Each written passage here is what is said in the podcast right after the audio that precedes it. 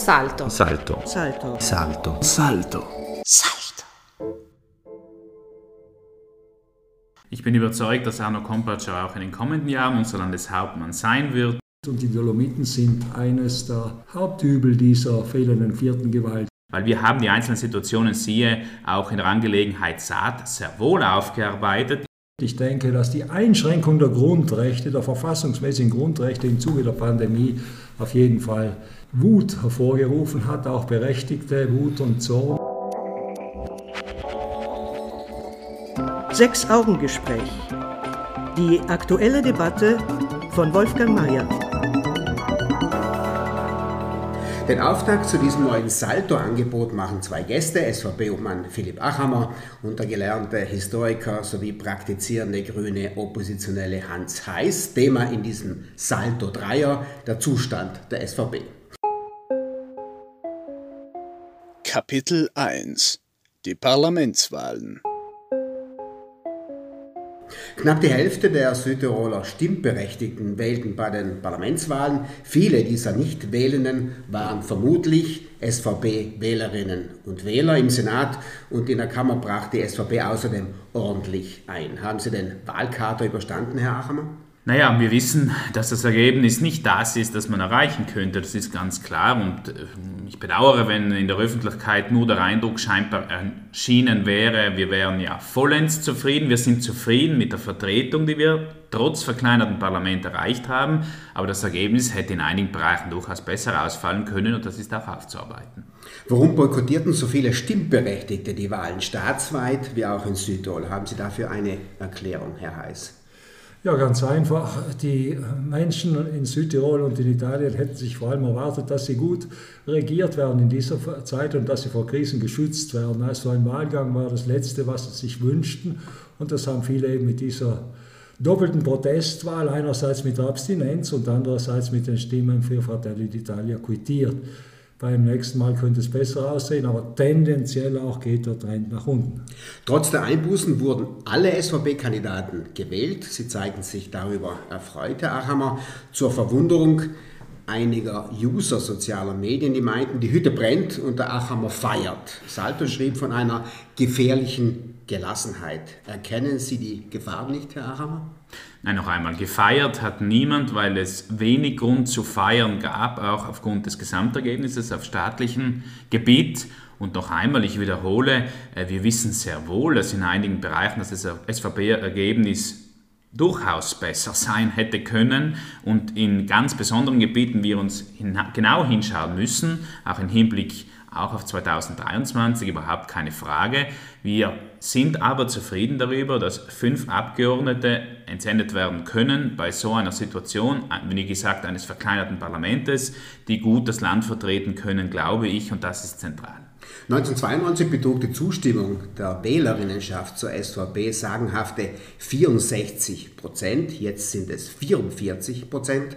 Auf einem Wahlauftritt sagten Sie, Herr Heiß, wenn ich mich richtig daran erinnere, Südtirol braucht die SVP. Da sagt ein Oppositioneller, warum denn eigentlich? Ja, die SVP ist ein politischer Gegner, den man nie unterschätzen darf. Vor allem dann nicht, wenn er angezählt ist, so wie aktuell. Aber er ist, die SVP ist auch ein strukturelles Element der Südtiroler Autonomie. Also es ist, im Grunde ist sie unsichtbar im SVP-Statut mitgeschrieben. Aber ich glaube doch, dass die SVP äh, aktuell mit den Parlamentswahlen eine Win-Win-Situation produziert hat für sich selber. Zum einen hat sie erstens äh, im verkleinerten italienischen Parlament, Senat und Kammer einen fast gleich hohen Anteil an Vertretern und das ist ein Riesenvorteil in dem Zusammenhang. Zweitens hat sie es geschafft, eben jetzt in diesem Wahlkampf einerseits zu mobilisieren, hat sie geschickt gemacht und zugleich hat es ermöglicht, eben die internen Konflikte unter den Teppich zu kehren. Also eigentlich eine dreifache Win-Win-Situation und das dient natürlich der Mehrheitspartei. Herr Hammer, verwundert über diese heiße Wertschätzung? Ich hätte es nicht besser analysieren können, muss ich, es, muss ich sagen. Äh, natürlich, es waren besondere Parlamentswahlen und wir wissen, dass die Wahlmotive bei Parlamentswahlen andere sind als etwa bei Landtagswahlen. Das wissen auch wir, überhaupt keine Frage. Und natürlich war die Schwierigkeit beziehungsweise auch die äh, mögliche Situation, die sich jetzt ja eingetreten ist, mit einem sehr, sehr starken Abschneiden von Fratelli d'Italia, ein starkes Wahlmotiv für viele, überhaupt keine Frage. Und dem müssen wir aber jetzt auch gerecht werden, weil es darf nicht nur ein Wahlmotiv, sondern es muss ein äh, jetzt der Anlass für ein gutes Arbeiten sein im Interesse der Autonomie. Das wird aber schwierig werden. Drei Fragen an Sie beide. In Bozen, Leifers und Meran dominierte das Rechtsbündnis. Ein Hinweis darauf, dass bei den Landtagswahlen die Fratelli stärkste italienische Partei werden. Ja, bis zu den Landtagswahlen geht noch gut ein Jahr über die Etsch hinunter und auch über den, unseren Isaac. Hat zur Folge, dass eben bis dahin Fratelli d'Italia auf italienischer Ebene mit Sicherheit entzaubert sind, mhm. weil sehr viele Wünsche in sie hineinprojiziert werden. Auch werden sie auf Südtiroler Ebene keine Kandidatenriege produzieren, die sonderlich überzeugt. Also von daher muss man sich in Acht nehmen vor diesem rechtsnationalistischen Ruck, aber nicht allzu viele Sorgen haben. Ich bin derselben Meinung. Ich denke, da geht jetzt viel Zeit vorbei. Zuallererst war das Ergebnis der Fratelli Italia auf Staatsebene die Belohnung für die einzige Oppositionspartei. De facto, das muss man jetzt sagen, auf Staatsebene, die Situation ist sehr, sehr unsicher. Eine große Unsicherheit wird verspürt. Und im Moment ist sozusagen das Missfallen gegenüber der regierenden Klasse oder Regier den regierenden Parteien sehr, sehr groß. Das war eine Belohnung sozusagen und jetzt wird man sicherlich nicht dementsprechend können, was man versprochen hat. Allein werden wir in den kommenden Monaten sehen, wie diese Regierung imstande sein wird, die Krise sozusagen der Preise der Energie, der Lebenskosten dem entgegenzusteuern. Und das wird sehr, sehr schwierig werden. Überraschend stark waren die italienischen Rechten auch in den ladinischen Gemeinden. Wenden sich die Ladiner von der Volkspartei ab? Wir haben in der Vergangenheit immer wieder gesehen, dass es unterschiedliche Tendenzen gerade auch in den ladinischen Tälern gegeben hat bei der Wahl auf Staatsebene. Äh, als ein ladinischer Abgeordneter in Rom war, war das Ergebnis der SVP dort ein stärkeres. Dann war es wieder eine andere staatstragende, unter Anführungszeichen, Partei, so staatstragend sind einige nicht leider. Aber ich glaube, an sehr unterschiedlichen Wahlmotiven, auch und besonders in den ladinischen Tälern, haben wir uns durchaus auch bei Parlamentswahlen gewöhnt.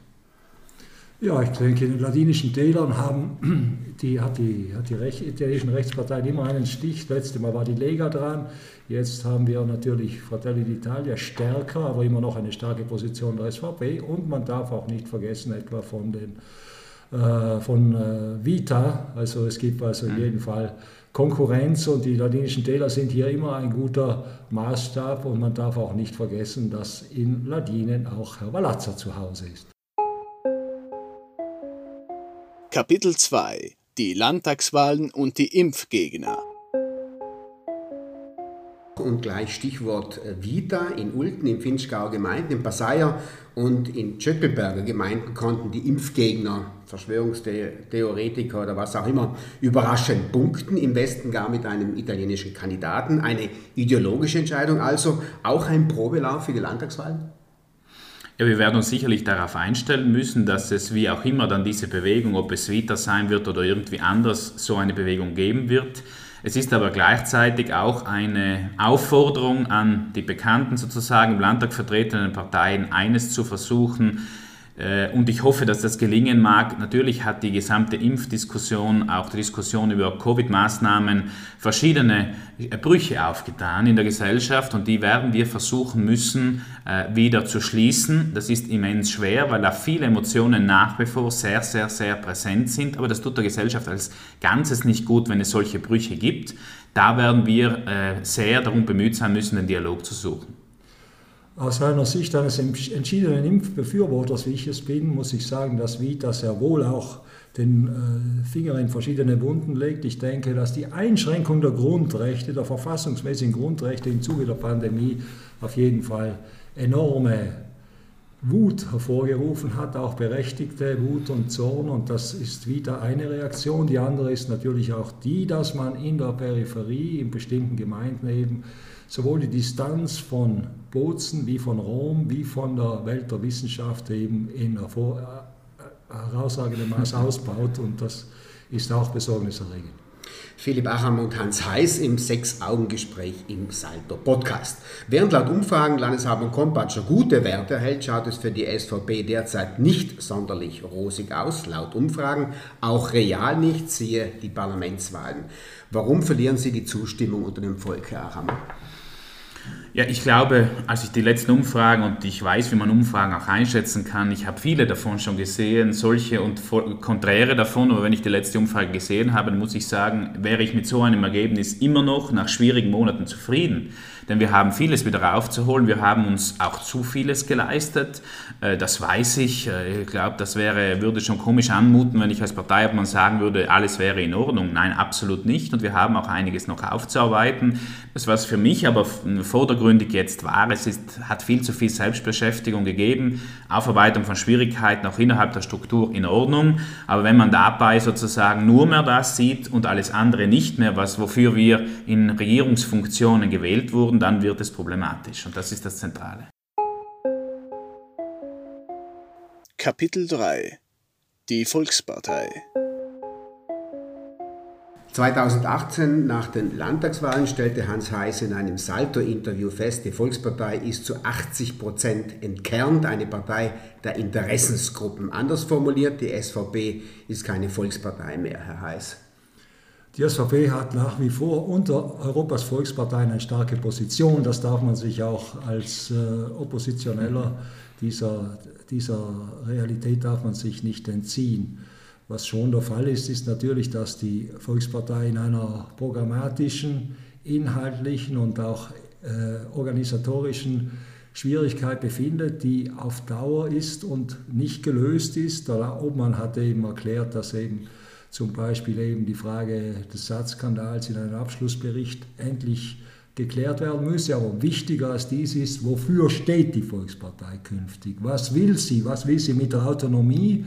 Was will sie mit der Entwicklung dieses Landes? Wohin soll es gehen? Ist dann weiter so vorgesehen oder in welche Richtung geht es? Und genau das ist der Grund eben, warum viele äh, Bürgerinnen und Bürger enttäuscht sind, weil sie nicht mehr wissen, wofür diese Partei steht. Und dieser Kompass ist definitiv verloren gegangen, so wie es aussieht.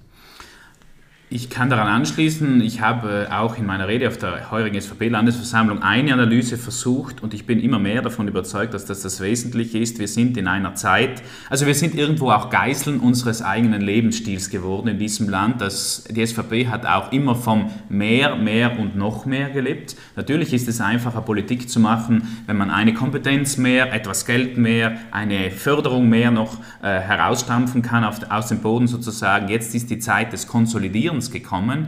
Das muss man so ansprechen, auch des Gutkonsolidierens, des maßvollen, des qualitätsvollen Konsolidierens. Und da muss sich auch die SVP in einigen Bereichen, da gebe ich durchaus recht, auch neu erfinden aber mit den Instrumenten einer Autonomie, die sicher in den kommenden Jahren nicht nur, aber auch aufgrund der neuen Regierung in Rom immer mehr neidvoll und auch misstrauisch beäugt werden wird. Wir müssen also die Kompetenzen, die wir haben, gut verteidigen, einsetzen, auch für ein gutes Leben, nicht nur für ein Mehrwollen. Und ich glaube, das ist zentral geworden.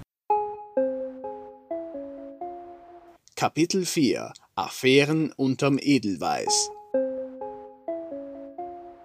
ich bleibe noch beim Hans Heißschen ethischen, ethischen Entkernen. Dazu zwei Beispiele, die Freunde im Edelweiß, das Gemauschel um die Sattkonzessionen und der Fall Manfred Walazza. Mein Eindruck, Herr Achammer, Sie haben Ihren Stall nur halbherzig aufgeräumt. Warum zögern Sie? Warum sind Sie so zögerlich? Nein, da geht es nicht um Zögern, da geht es darum, auch Regeln festzulegen und das tun wir. Das haben wir zum Teil schon getan und es wird weiter daran gearbeitet, die für alle gelten müssen, damit solche Situationen, weil wir haben die einzelnen Situationen, siehe, auch in der Angelegenheit Saat sehr wohl aufgearbeitet. Ja, es folgt noch ein Abschlussbericht dazu, aber es ist einiges passiert.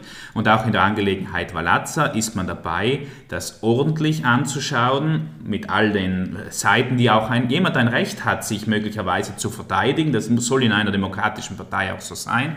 Wesentlich aber ist für mich, dass es Regelungen geben muss, die für alle gelten, die Interessenskonflikte von vornherein klar benennen und solche Situationen für die Zukunft ausschließen. Das, äh, glaube ich, muss als Regelwerk von vornherein klar sein, denn sonst wird das immer ein Hängen und Würgen um jede einzelne Situation und das kann es nicht sein. Die Freundin Edelweiss, Manfred Walazza, die erwähnten zwei Beispiele, Herr Heiß, meinen Sie damit ethisch entkernt? Ich glaube, in Südtirol herrscht ein dringendes Bedürfnis vor allem nach Gerechtigkeit. Die Autonomie ist im Grunde ein Gerechtigkeitsversprechen. Und in Südtirol haben wir aber aktuell die Situation und seit geraumer Zeit, dass die Lebensverhältnisse immer mehr auseinanderdriften. Es gibt in dieser reichen, nach wie vor reichen Region Gewinner und es gibt Verlierer, 10 bis 15 Prozent, die nicht über die Runden kommen, die sich nicht bis zum Monatsende durchhangeln. Und genau das ist das Problem auch der SVP. Wenn sie in ihren Reihen Persönlichkeiten, Repräsentanten, Mandatare hat, die die Vorteile ausnützen, die sozusagen auf einer Vorzugsspur das große Thema Gerechtigkeit links oder rechts überholen und damit sozusagen äh, die Situation, die eigene Situation äh, höher schätzen als das gesamte Interesse Südtirols und der Partei, dann wird es kritisch. Und genau das ist das Problem der SVP, dass sie einzelne Persönlichkeit hat, die ihre Vorteile suchen. Und das Zweite ist, dass eben in dieser Richtung immer mehr Interessenpolitik anstatt Ausgleich überwiegt. Und das ist das große Kernproblem.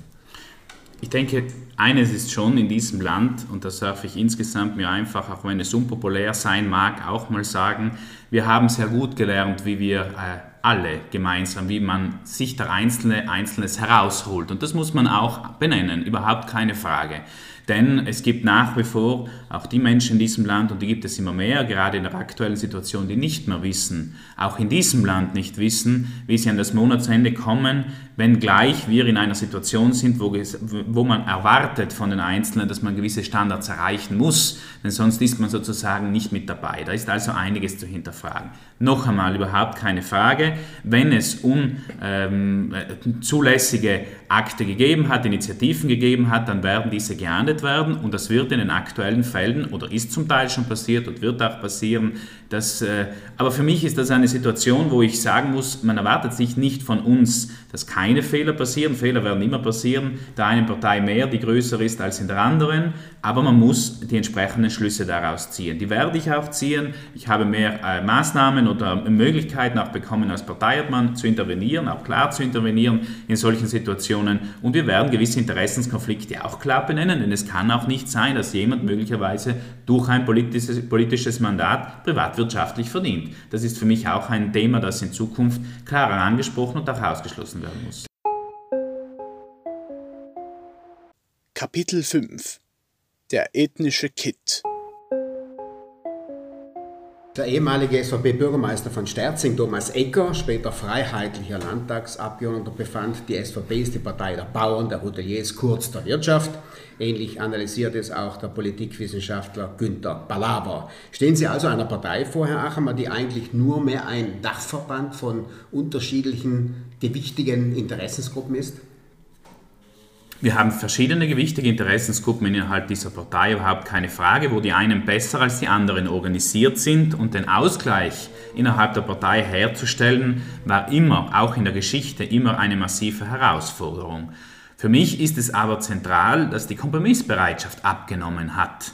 Vielleicht war in der Vergangenheit, als die Mittel noch großzügig für alle da waren, das ein anderes Thema. Irgendwie einigt man sich, denn irgendwie macht man es jedem sozusagen recht oder kann man es jedem recht machen. Jetzt werden die Mittel weniger. man hat bei verschiedenen Diskussionen, ich sage nur Stichwort Bettenstopp und andere gesehen, dass man aufpassen muss, dass jetzt nicht der Kampf der Interessen vollkommen ausbricht, denn niemand ist ja bereit, auf eigenes zu verzichten. Und das ist meine zentrale äh, Herausforderung und auch mein Leitsatz für diese neue Amtszeit als Parteiobmann gewesen, und das wird es jetzt sein, zu sagen, ich fordere auch von den Verbänden dieses Landes ein, dass man irgendwann auch mal genug haben muss und sich mit dem anderen einigen muss im Interesse eines sozialen Ausgleiches zwischen den Interessensgruppen. Früher hieß Solidarität ethnischer Kit. Ist dieser ethnische Kit verloren gegangen, Herr Heiß, weil Autonomie und Minderheitenschutz als Selbstverständlichkeit empfunden wird? Ja, ich glaube, das, was vorhin Herr Achermann angesprochen hat, eben die Frage des Interessenausgleichs, ist schon zentral. Wirtschaftsverbände und Bauernvertreter haben es hochprofessionell inzwischen geschafft, ihre Interessen zu artikulieren, sie durchzutragen und bis zu unendlich ausgewalzten Kompromissen sie voranzutreiben, während die andere Seite, die soziale Seite, Arbeitnehmer, sozial Schwache, nicht annähernd solche Stimmen haben. Und ich glaube, hier liegt es auch an der Südtiroler Volkspartei, hier dieses Gleichgewicht wiederherzustellen, das in den 80er, 90er Jahren sehr wohl bestanden hat. Zum ethnischen Kit ist zu sagen, dass der ethnische Kit sicherlich nicht mehr die Rolle spielt. Wenn im Südtiroler Unterland der Senatskandidat Meyer auf Stimmensuche gegangen ist, so hat er ganz unverhohlen auch bei Italienern angeklopft um ihre Stimme und hat eben damit eben zu, deutlich zu verstehen gegeben, dass eben diese ethische Abgrenzung nicht mehr diese Rolle spielt. Aber sie ist nach wie vor da, sie ist nach wie vor ein Thema und wird jetzt in, mit dieser rechtsnationalistischen Regierung mit Sicherheit wieder an Bedeutung gewinnen, wie wir jetzt eben im Zuge der letzten Tage gehört haben. Auch die Töne des Kollegen Galateo, der eben über den Schützenmarsch und umgekehrt die Schützen sich vernehmlich haben hören lassen. Also ich denke schon, dass hier eben das Ethnische wieder eine Rolle spielt. Das spielt leider Gottes dann auch der SVP in die Hände und dagegen müssen wir auch angehen. Sie hören den Salto-Podcast Sechs Augengespräch mit Philipp Achammer und Hans Heiß. Kapitel 6 Partei der Lobbys Thomas Benedikter stellt in seiner Abhandlung zum 40. Geburtstag des Autonomiestatuts, also vor zehn Jahren, fest, dass die SVP fest in der Hand von Lobbyisten ist. Vertreter der Verbände kandidieren für die SVP. Einer der prominentesten Lobbyisten, um beim Bild zu bleiben, war wohl Luis Durnwalder, einst Direktor des Bauernbundes, dann Landeshauptmann. Es gibt noch eine Reihe weiterer Beispiele. Herr Achermann, ist die SVP, um bei diesem Bild zu bleiben, im Würgegriff der Interessensgruppen und Verbände? Ich muss zuerst einmal das Bild Lobbyist zurechtrücken. Es ist ja in Ordnung, wenn jemand die Interessen einer gewissen Gruppe, das tut man ja nicht für sich selber, sondern, oder sollte dies nicht tun, sondern für die Interessen der jeweiligen Gruppe vertritt und dass es dieser Gruppe genauso gut gehen muss wie anderen. Das ist es, also die Interessensvertretung per se ist noch nicht das Problem, wenn man imstande ist, den Ausgleich dieser Interessen auch herzustellen. Und da hakt es manches Mal. Man muss genauso bereit sein, als, jetzt verwende ich diesen Begriff ganz bewusst, Lobbyist, einen Kompromiss mit dem anderen einzugehen und auch zu sehen, dass es dem anderen genauso gut gehen muss. Das ist für mich zentral. Und das hat durchaus an Qualität verloren. Das habe ich auch gemerkt also es, das, meines Erachtens, um es so ganz klar anzusprechen, ist das Gift die Interessensvertretung in Kombination mit einem sehr demokratischen Vorzugsstimmensystem in diesem Land. Niemand will ein schlechterer Interessensvertreter als der andere sein. Jeder muss darauf angewiesen sein, dann die Stimme der eigenen Gruppe von null bis so und so viel zu bekommen. Und das ist zum Teil Gift, weil die Kompromissfähigkeit durch diese zwei Elemente massiv abgenommen hat. Und das ist auch das größte Problem der SVP. Und meine Herausforderung immer mehr, auch durch wir haben alles Mögliche gehört in der Vergangenheit, dass äh, immer wieder das, der historische Handschlag ins Feld geführt wird und ich habe immer wieder gesagt, ja, dann soll man doch im ganz, ganz Kleinen diesen Handschlag endlich mal beweisen und so viel, jetzt sage ich es bewusst, Tiroler sein, sich die Hand zu geben und zu sagen, wir arbeiten für alle gemeinsam und suchen diesen Ausgleich, nicht immer 100% zu erreichen, manches Mal muss es mit 70 auch schon gut gehen. Ich denke, die Frage des Lobbyismus ist zentral. Wer ein öffentliches Mandat hat, Gleich ob Gemeinderat, ob Bürgermeister, ob Landtagsabgeordneter, Regierungsmitglied, ist zuerst den Interessen des Landes, seiner Gesellschaft, aller Menschen verpflichtet. Das ist das Kernthema eines demokratischen Mandats.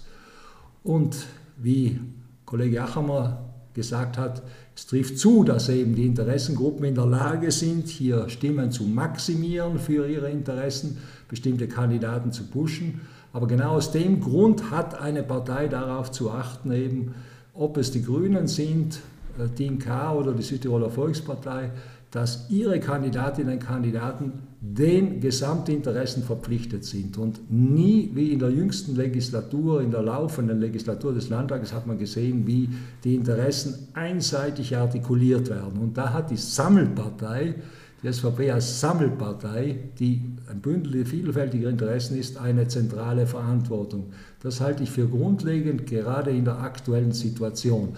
Und ein Wort noch zu Durnwalder. Der Landeshauptmann Durnwalder hat enorme Verdienste für dieses Land. Er hat es geprägt, er hat es vorangebracht. Aber dass er nach seinem Mandatsende als Lobbyist eines Transportunternehmens politische äh, Kulissen geschoben hat, das ist eine verheer ein verheerendes Signal. Das hat seinem Image unendlich geschadet und auch dem der Partei, dem er nach wie vor angehört und dem, dem er bei Landesversammlungen nach wie vor in der ersten Reihe sitzt. Das ist zum Beispiel der CDU in Deutschland mit Helmut Kohl nicht passiert. Ich will noch einmal zuerst zum Prinzip Gesamtverantwortung etwas sagen. Selbstverständlich, äh, eine Partei muss meines Erachtens darauf achten, dass die Gesamtverantwortung für alle wahrgenommen wird. Ob eine einzelne Person sich mehr für eine Interessensgruppe oder die andere einsetzt, kann ja auch in Ordnung sein. Sie muss den Blick für das Gesamte auch haben, überhaupt keine Frage. Das geht dann aber, wenn nicht alles dann abdriftet in eine Richtung. Und dafür hat ein Gesamtes, eine Partei Sorge zu tragen, dass dieser Ausgleich dann auch hergestellt wird. Ich denke auch an die besten Zeiten der SVP, wo man sich zwischen den verschiedenen Flügeln auch ordentlich gestritten hat, aber dann miteinander geeinigt hat. Das funktioniert meines Erachtens schon. Denn sonst wird es irgendwann die Partei der Landwirtschaft, der Wirtschaft und der Arbeitnehmer geben, weil jeder einfach für sich das Beste erreicht. Diesen Ausgleich, den traue ich mir und den trauen wir uns nach wie vor zu. Da muss aber, da gebe ich dann hingegen wieder durchaus recht, künstlich auch eingegriffen werden, dass der hergestellt werden kann. Kapitel 7 Meloni und die Dolomiten Ich komme nochmals zurück zum ethnischen Kit. Lange war ja die Tageszeitung Dolomiten laut Selbstdefinition das Tagblatt der Südtiroler, das ideologische Zentralkomitee für das Südtirolertum. Die Dolomiten definierte, wer ein richtiger Südtiroler oder Südtirolerin ist. Deshalb kamen beispielsweise Südtiroler Oppositionsparteien lange im Tagblatt kaum vor. Nach den letzten Landtagswahlen machte sich die Dolomiten zum Sprachrohr für die Lega. Vor den Parlamentswahlen durfte Giorgia Meloni von den Fratelli auf einer ganzen Seite der Dolomiten unkommentiert für ihr Anliegen werben. Klammer auf, der Landeshauptmann kam bisher nicht in den Genuss dieser publizistischen Freizügigkeit empfahl mit dieser Aktion das Unternehmen Adesia her, auch haben wir die Fratelli als Koalitionspartner für die SVP nach den Landtagswahlen im nächsten Jahr? Das werden sie ganz sicherlich nicht sein. Das sage ich sehr, sehr deutlich. Ich habe eine sehr kritische Haltung eingenommen zu den Fratelli d'Italia und tue es nach wie vor. Das ist eine Partei, die so wie leider das gesamte Staatsgebiet nicht den Faschismus überhaupt nicht aufgearbeitet hat, im Gegenteil, äh, auch gewissen faschistischen Huldigungen nach wie vor frönt. Das ist überhaupt keine Frage, zentralistisch, nationalistisch ausgerichtet ist. Ob sie jetzt eine andere Art der Politik machen wird an der Regierung, wird man sehen. Ähm, mit den Koalitionspartnern schaut es zum Teil, auch nicht ganz, durchaus etwas mit den möglichen Koalitionspartnern etwas anders aus.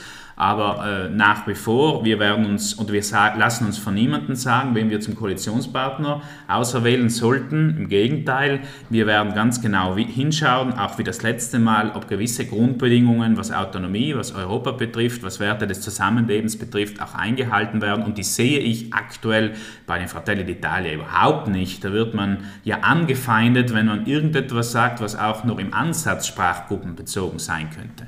Wie haben Sie diese publizistische Anbiederungen des Hauses Adesia an Meloni und deren Fratelli empfunden, Herr Heiß? Ja, mit Schiller könnte man sagen, seid umschlungen Melonen. Aber äh, ich glaube, in Südtirol ist eines der Fall. Wir haben hier in Südtirol nur sehr beschränkt eine vierte Gewalt, Medien, die die vierte Gewalt darstellen. Das ist hier unzulänglich ausgebildet und die Dolomiten sind eines der Hauptübel dieser fehlenden vierten Gewalt. Sie sind teilweise eben eine exzellente Regionalzeitung, dann wieder ein politischer Player, der sich massiv ins politische Geschäft einmischt. Das gibt es kaum woanders in einer westlichen Demokratie, dass eine Zeitung so entschieden für eine politische Partei, wie in diesem Fall eben Mitte rechts in Italien, Partei ergreift und zugleich auch versucht, die im Lande befindlichen Mehrheitsparteien vor sich herzutreiben. Also dies ist ein Grundübel und ich glaube schon, dass eben die Beseitigung dieser Anomalie, die auch versucht worden ist, jetzt in der abgelaufenen Legislatur nach wie vor eine Primäragenda nicht nur von uns, von der Opposition, sondern auch der Mehrheitspartei sein müsste, um hier demokratische Verhältnisse herzustellen. Sie haben auf diesen Brief von Meloni in der Tageszeitung Dolomiten an die Südtiroler Wählenden relativ abweisend reagiert, Herr Achammer. Aber wie ernst ist nun die Abgrenzung? SVP-Europaparlamentarier Dorfmann wurde über eine, wenn auch technische Listenverbindung mit Forza Italia gewählt, Teil eben auch der Rechtskoalition in der Landesregierung, sitzt seit den letzten Landtagswahlen die Lega, ebenso Teil dieses, dieses recht, rechten Bündnisses. Ist Ihre Abgrenzung, Herr Achammer, von Meloni so löchrig wie der Schweizer Käse? Nein, Sie haben die Forza Italia oder die Lega angesprochen. Da muss man auch sehr differenzieren. Mir gefällt an beiden absolut nicht alles. Da gibt es aber eher Ansätze, die vertretbar sind, weswegen man eine Zusammenarbeit auch suchen kann. Äh, Zusammenarbeit heißt noch lange nicht, dass man alles hier zu teilen hat und ich brauche jetzt nicht alles ausführen. An der Forza Italia gibt es vieles, was ich nicht teile, ist aber Teil der Europäischen Volkspartei mit einigen einigen Grundüberzeugungen, wenngleich sie auch von einigen Exponenten nicht so gut vertreten werden, die durchaus teilbar sind. Und in, bei der äh, Lega ist es, äh, Autonomie, sind es Autonomieansätze, wo ich nicht den Herrn Salvini teile, absolut nicht, aber wo es durchaus einige Regionalpräsidenten gibt, die auch gute pragmatische Autonomiearbeit machen, beziehungsweise auch föderal handeln. Also noch einmal, es gibt Einzel es ist aber ein ganz unterschiedlich, ein, ein wesentlicher Unterschied, was die Fratelli d'Italia betrifft. Da geht, es, da geht es auch darum, dass man und wir zum Teil bekämpft worden sind bisher äh, durch ganz, ganz wesens, wesentliche Wesenszüge dieser Gruppierung. Und wir, noch einmal, wir werden schauen, was jetzt passiert. Ich erhoffe mir, dass was anderes passiert, absolut. Wenn man nur aus dem Material der Vergangenheit auf etwas für die Zukunft schließen müß, müß, möchte oder müsste, dann würde es durchaus schlechter aussehen.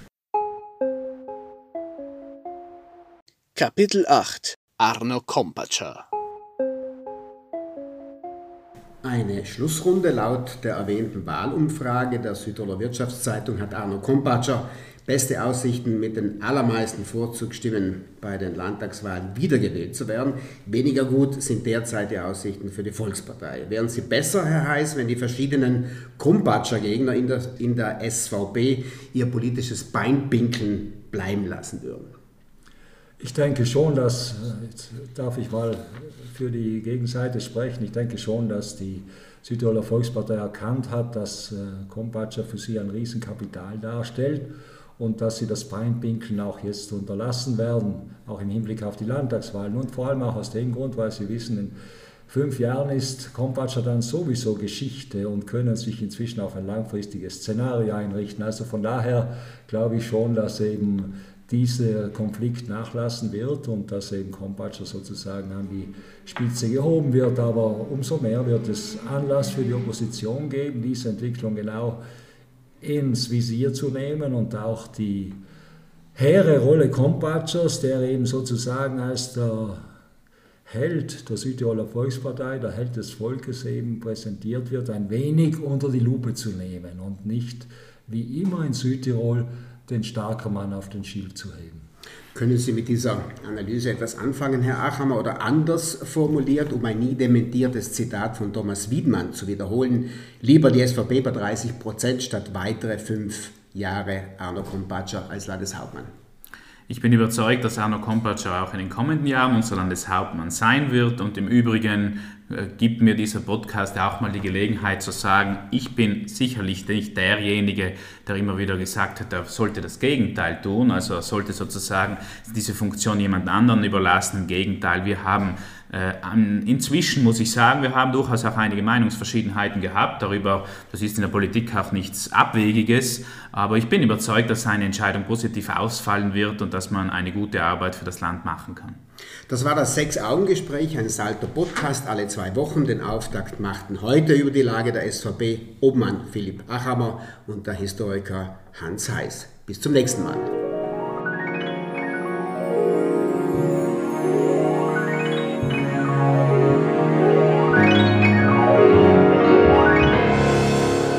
Eine Produzione von Salto. Una produzione di Salto. Salto. Salto. Salto. Salto. Salto. Salto.